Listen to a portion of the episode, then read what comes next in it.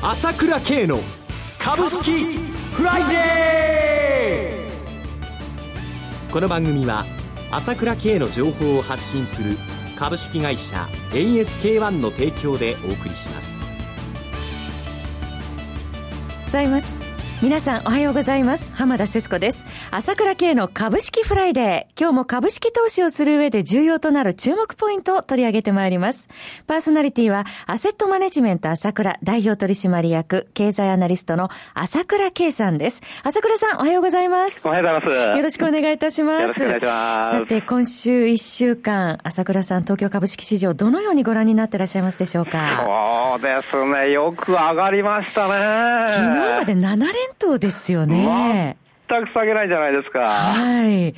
もう約半年ぶりの7連投ということで。そうですね。まあ、これはちょっとできすぎというところもあって、はい、S q も関係してると思いますよね、やっぱりね。今日はオプション S q ですよね。そうですね。それに向けての、まあ、いつも買い仕掛け、売り仕掛けがあるんだけれども、はいまああ、上げたいというような思惑もあったと思いますね。はいまあ、しかしながらもう、基本的にはね、えー非常にこう、戻りが鈍かったので、上がっていくのも当然だと思うんですけれども、はい年末にかけていいと思いますが、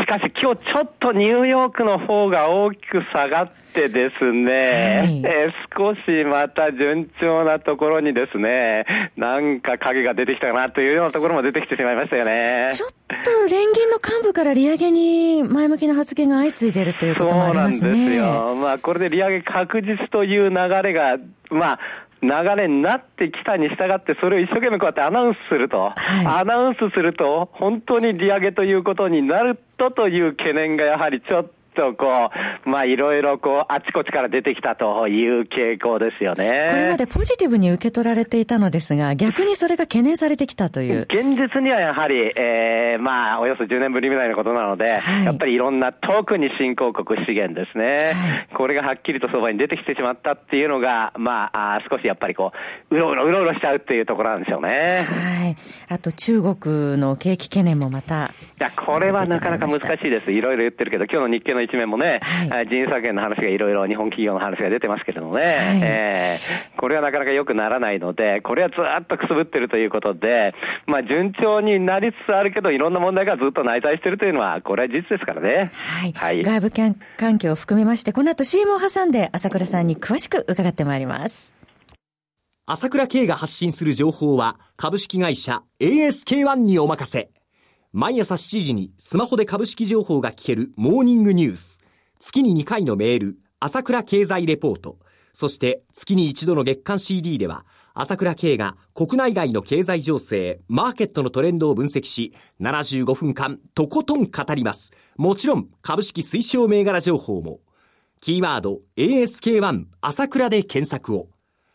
株式会社 ASK-1 は、証券取引、金銭、有価証券の予託、貸付行為は行っておりません。また、情報提供する金融商品のお取引では、相場変動などにより損失を生じる恐れがあります。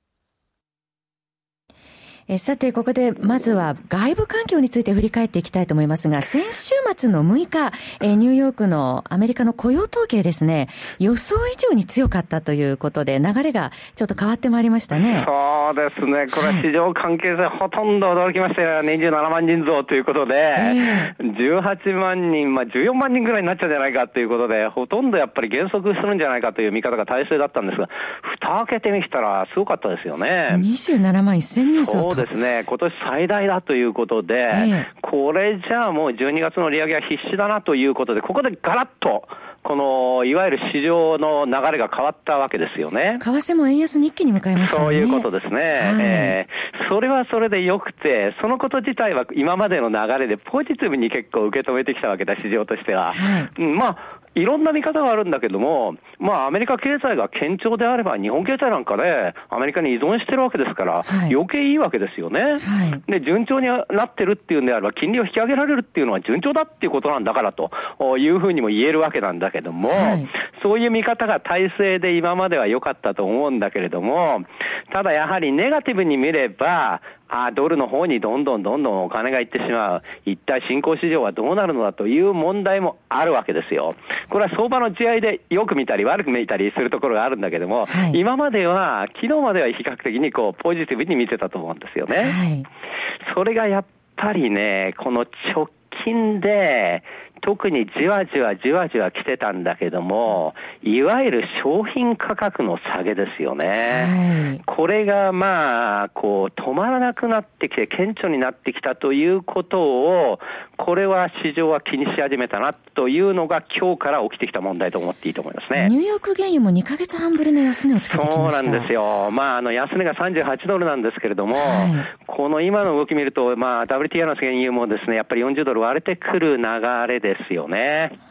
それからもうすでに銅相場なんかは安値取ってきてて、はい原油ばかりに目が行くんだけど、他のところ、鉛とか亜鉛とか銅とか、穀物も含めてじわじわじわじわ下がってきてるんですね。はい特に鉛も銅も6年ぶりの安値でしょ？ええで、CRB 指数もですね、おそらく今186ぐらいなんですけども、今年の安値割れてくると思うんですよ。商品全般を示す指数ですね。そうすると、今、今日ニューヨークダウが下がったのも、まあもちろんニューヨークダウ自体がエネルギー関連が多いので、それに引っ張られてしまって下がるというのもあるんですけれども、やはり、えー金利引き上げ、アメリカの金利、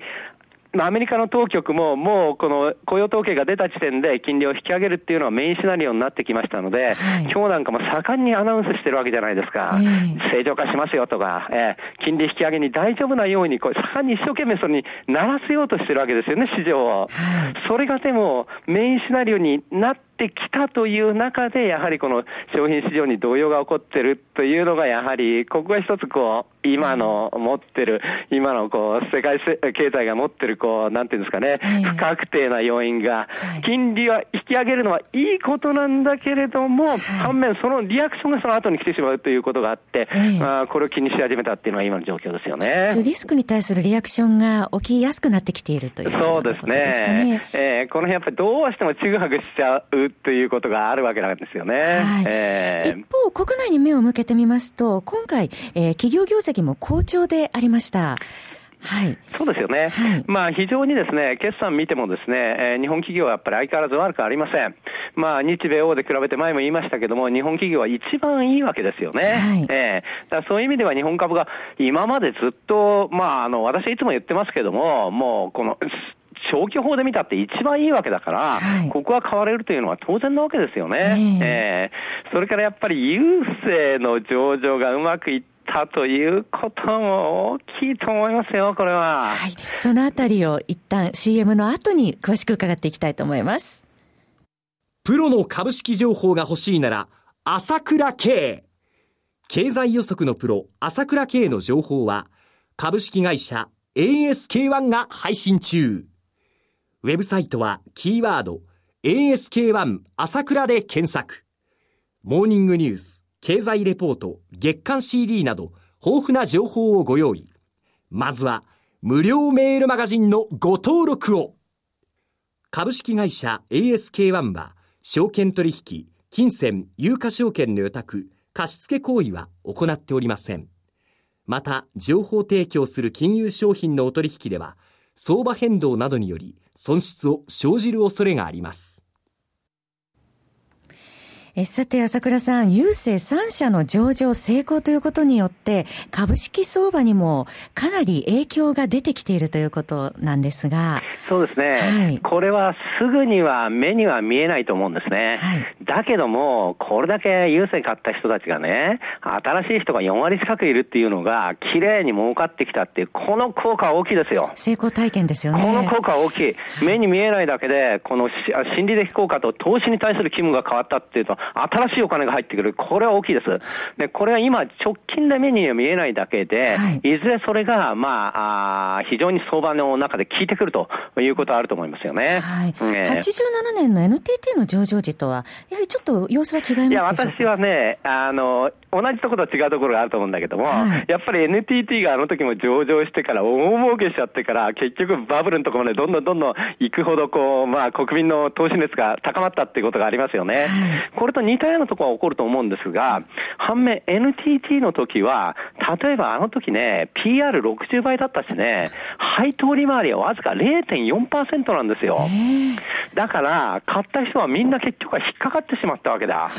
これがやっぱり日本人のトラウマになっちゃって、えその後20年間に対する、あの、投資に対するですね、あの、まあ、怖いなっていう感じを植え付けちゃったっていうことはあると思いますよね。はい、ところが今度、郵政も、おそらく大人気化しちゃったんで、まあ、この人気がずっと続くとは思っていません。えー、やっぱり、えー、この人気も落ちてくるでしょうね、いずれね。はい、えー、だけども、配当利回りがあるじゃないですか。はい、3%近い配当利回りがね。はい、ってことは、預金なんかよりいいわけですよ、こっちの方が。えー、思った人から見れば、まあ、株価は下がってるかもしれないけど、うん、やっぱり配当はいいな、預金よりいいやっていうのは、これ当たり前の見方が来る、なるじゃないですか、国民全体が。啊。これ大きいと思いますよ。株式に対する見方が変わるという意味では。でね、何しろ180人が、まあ、180万人新たに投資に入ってきたわけですから、はい、ここはやはり、あの、自然に出てくるということで、やはり、この間ね、直近で出たのは、信用残がその先週増えてきたんですよね。はい、今までだとこれだけ相場が上がると信用残は減ってたんですけれども、えー、この状態でも増えてきたってことは、やはり少しずつなんですけれども、投資マインドは変わってるかなという感じは私はしましたね。えー、すぐに出るもんじゃないけど、やっぱりこの、その、底堅い効果として効果出てきますよということで、これは期待していいと思いますよね。さて、来週は16日、7、9月期 GDP の速報ですとか、日銀の金融政策決定会合、重要イベント控えてますが。ね、これがまた問題で、機械受注とかいろいろ見ると、やっぱり市地区の GDP に関しては2期連続マイナスになっちゃうっていう可能性の方が強いですよね。はい、えー、だけども、そのこと自体はやはり補正予算ということが出てくるわけで、今言われているのは3兆円の補正予算ということですけれども、おそらくこれ上振れしてくると思うんですよね。はい、えー、で、それで大きいのはね、やっぱり今、少しずつ報道されましたけども、税収が、まあ大体見積もりが54兆円って言われてるんですけども、当初よりもですね、かなり上振れしてきてるという可能性が高いっていうんですよ。はい、えー、そうすると、今度、まあ今今日ちょっと相場下がっちゃいましたけども、やっぱり2期連続マイナスって言ったら、まあこれ、むしろ金、あの、日銀の金融緩和よりも、この政府の財政政策、どんどんどんどんこの、この財政政策をしてくれということが要望されているわけで、そういう意味ではその3兆円の補正予算がですね、上振れしてくるという可能性も強いと思うんですよね。はい、ねそうするとその辺もですね、当然相場はですね、交換するということになってくると思います。だから、いろいろあるんだけれども、まあ、上なんだけども、まだいろいろあるかなっていうところでしょうかね。ありがとうございます。お話はアセットマネジメント朝倉代表取締役、経済アナリストの朝倉圭さんでした。私、朝倉慶が代表を務めます株式会社 ASK1 では私がとことん調査して分析した経済情報や株式をご紹介しています。ASK 朝倉で検索してウェブサイトから無料メールマガジンの登録をしていただければ様々な情報をお知らせします。日々の株式投資の有益な情報は ASK1 から受け取ってください。それでは今日は週末金曜日、頑張っていきましょう。この番組は朝倉慶の情報を発信する株式会社 ASK-1 の提供でお送りしました。最終的な投資判断は皆様ご自身でなさってください。